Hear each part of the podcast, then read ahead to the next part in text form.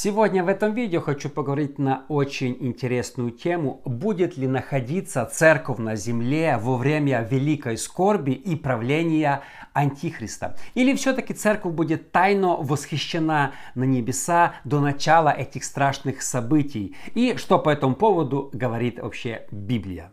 Э, друзья, всем привет! Роман Савочка здесь и добро пожаловать на Штунда ТВ. Э, Библия ясно учит, что перед вторым пришествием Христа на земле будет великая скорбь. Семь лет э, скорби, а три с половиной года интенсивных гонений от Антихриста.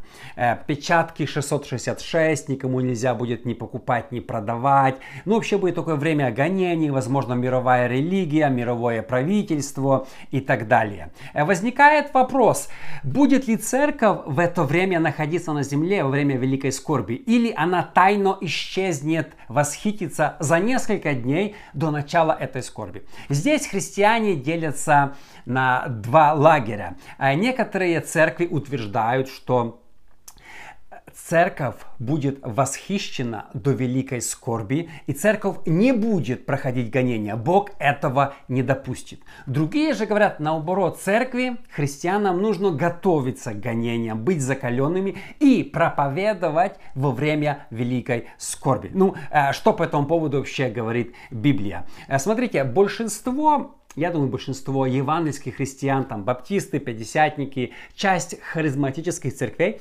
они верят в теорию рапча или восхищения. Что это за теория?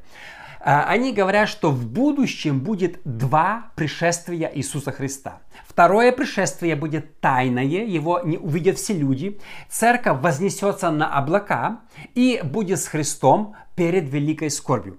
А потом Христос вернется третий раз на землю, уже явно судить все народы, антихриста и так далее. То есть второе и третье э, пришествие.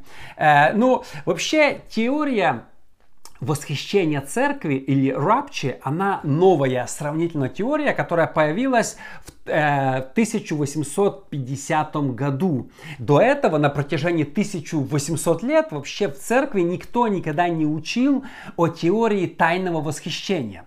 А, ни Мартин Лютер, Жан Кальвин, Весли, там Сперджен, Уайтфилд, Финней, никто из этих мировых проповедников известных никогда не упоминал и не верил в теорию восхищения. Они все верили только в то, что Христос придет второй раз на землю, а не второй и третий.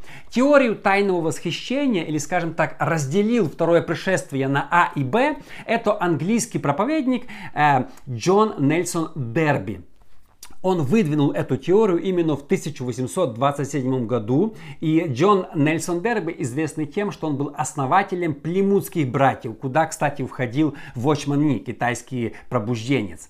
Э, он по теории э, услышал однажды сон маленькой девочки, которая рассказала, что церковь будет э, восхищена до Антихриста, а потом будет второе пришествие. После этого он вернулся домой, начал исследовать Библию и выдвинул теорию, что действительно в будущем Христос придет еще не один раз, а два раза. Но популяризировал или сделал популярным эту теорию Скофилд. Э, многие из вас вы слышали Библия Скофилда, он написал толкование к Библии, и эта теория стала моментально популярна. Когда началось пятидесятническое пробуждение в 1906 году, то пятидесятники взяли эту теорию за основу, особенно Ассамблея Бога, и начали учить о том, что второе пришествие Христа делится на два этапа. Восхищение церкви, потом продолжение жизни, а потом второе пришествие Христа как суд над грешниками. В Библии есть Э, по крайней мере, Дерби ссылался на два места. Они говорят, что вот эти два места якобы указывают на тайное восхищение церкви. Я сейчас прочитаю эти места, и мы посмотрим, насколько э, мы можем на этих местах построить теорию тайного восхищения церкви. Самое главное место это Филипп Фессалоникийцам 4, 16, 17. Это базовое место восхищения церкви. Потому что сам Господь при возвещении и при гласе Архангела и трубе Божией сойдет с неба, и мертвые во Христе воскреснут прежде. Потом мы, оставшиеся в живых, вместе с Ним восхищены будем на облаках, встретение Господу на воздухе, и так всегда с Господом будем. Uh, ну, смотрите, здесь написано, Иисус сойдет с неба, значит, его все увидят. Написано, и сам Иисус явится, Господь явится. Написано, ангел вострубит. Если ангел вострубит, услышат ли это все люди или они не услышат, например, неверующие написано, ангел вострубит громогласно. Э, мертвые воскреснут. Увидят ли неверующие люди, что мертвые воскреснут? Гробы откроются, мертвые воскреснут. Э, написано, что мы восхитимся Иисусу, но не написано, что это будет тайно. Да, написано, и мы поднимемся, будем восхищены. Это единственное слово, когда мы будем подняты, но не написано, что это будет тайное восхищение, которое не заметят. Сегодня существует много фильмов, там оставленные другие, когда люди жили-жили, и вдруг не стало э, христиан. И часто мы говорим, о, я думал, что наступило уже восхищение церкви, когда пришел, а там нету христиан. То есть такое выражение, что христиане ожидают, что однажды они будут тайно восхищены, а люди неверующие будут дальше продолжить.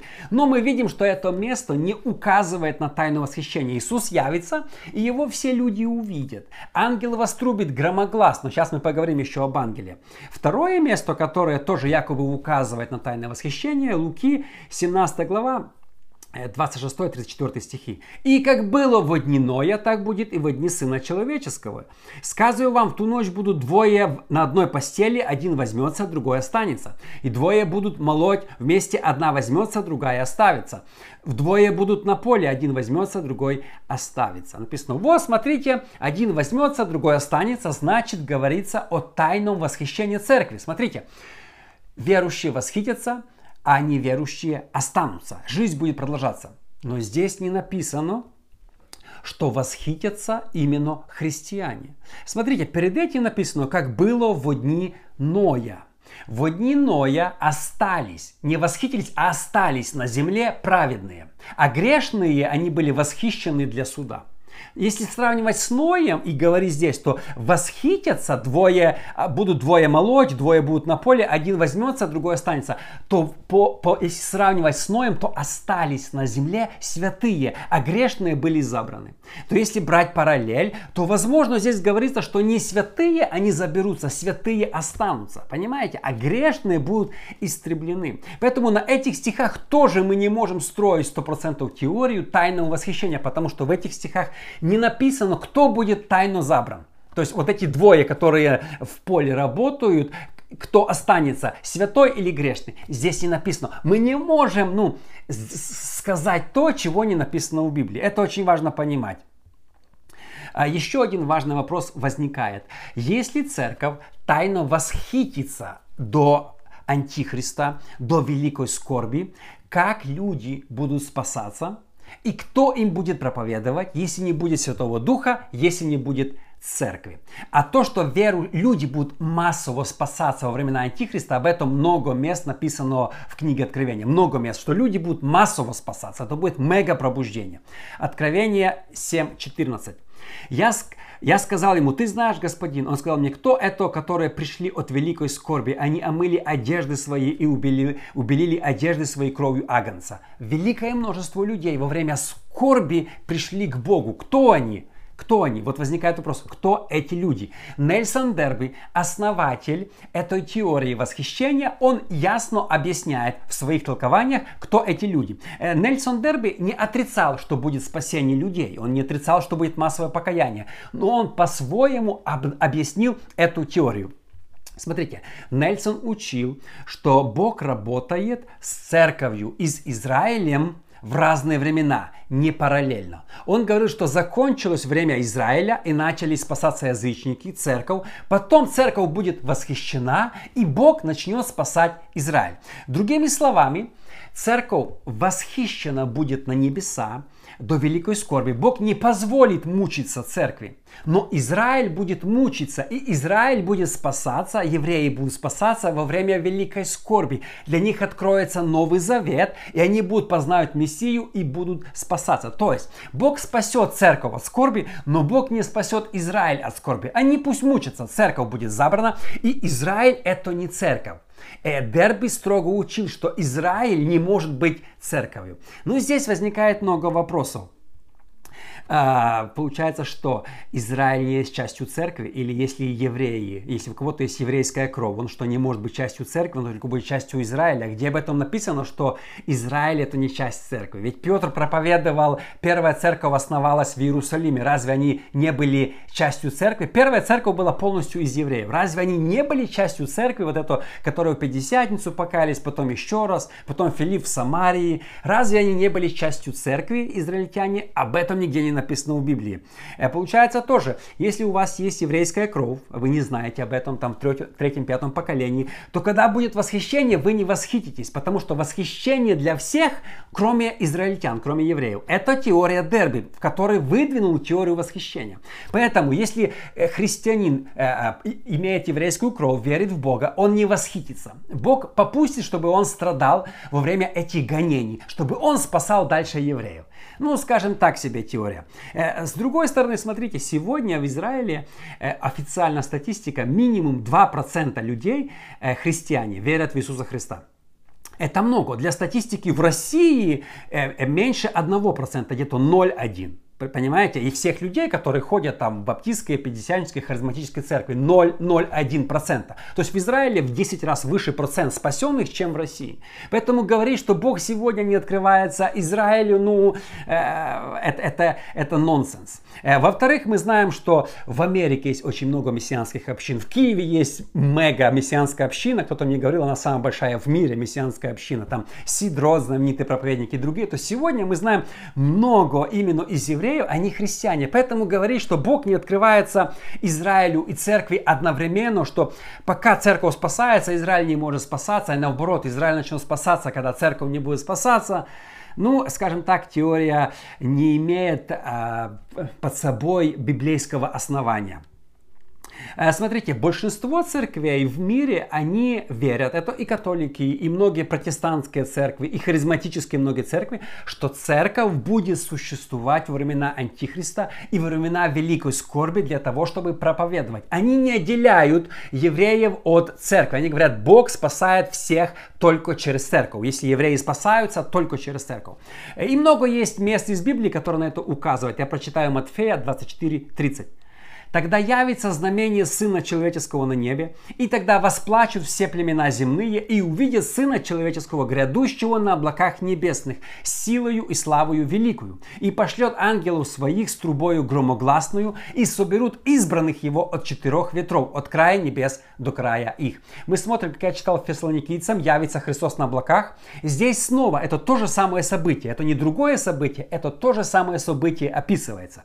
Давайте посмотрим внимательно явится знамение Сына Человеческого на небе, как писал апостол Павел. Тогда восплачут все племена земные все люди его увидят, все восплачут. То есть не будет это тайна, восплачут племена земные и увидят Сына Человеческого, грядущего на облаках небесных силою и славою.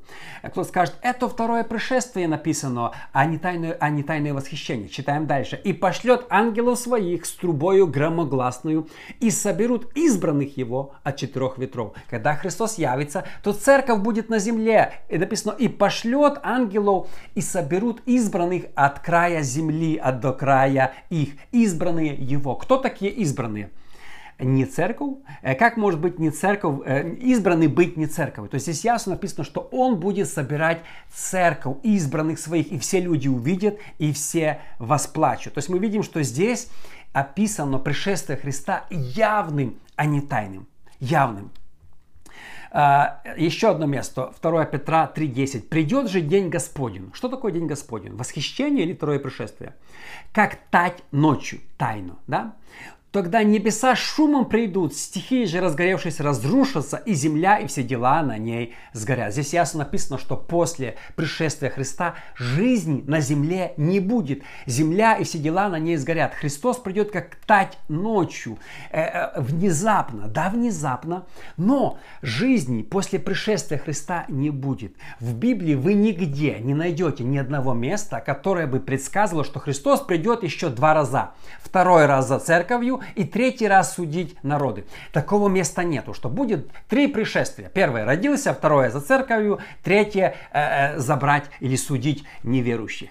Э, нету. Мы все ожидаем только второго пришествия. Когда ученики провожали Иисуса на небеса, он сказал, я вернусь к вам так, как я был восхищен на небеса. Иисус всегда говорил, ученики говорили, будет только второе пришествие Христа. Одновременно и судить мир, и также забрать святых к себе навсегда. Э, смотрите, я однажды снял видео, снимал похожее видео про восхищение церкви, мне начали писать, ну, разве тебе Бог не открыл, когда будет восхищение? Смотрите, Бог не может что-то открыть, чего нету в Библии. Я не откидаю э, теорию восхищения церкви. Я не говорю, что люди, которые верят в эту теорию, заблуждаются, но я считаю, что э, это просто теория, предположение. Возможно, есть какие-то стихи намекающие, э, возможно, мы можем как-то их истолковать, но прямо в Библии нигде не написано. Поэтому я предполагаю, что оба варианты могут случиться. Может быть, Бог заберет свою церковь до правления Антихриста, до великой скорби. Возможно. Но возможно также, также, что церковь останется. И нам, христианам, нужно готовиться пройти эти страдания, готовиться закаляться, потому что когда будут трудности, мы должны быть закаленными христианами. А самое главное, Бог хочет использовать свою церковь, чтобы во время трудностей, гонений и великой скорби мы проповедовали, мы спасали других, мы не просто где-то прятались, а мы влияли и наполняли э, Божье Царство. Потому что Ясно написано в Откровении, что во время великой скорби будет спасаться очень и очень много людей. И я верю, что спасения без церкви нет. Бог хочет использовать церковь для того, чтобы наполнять его царство.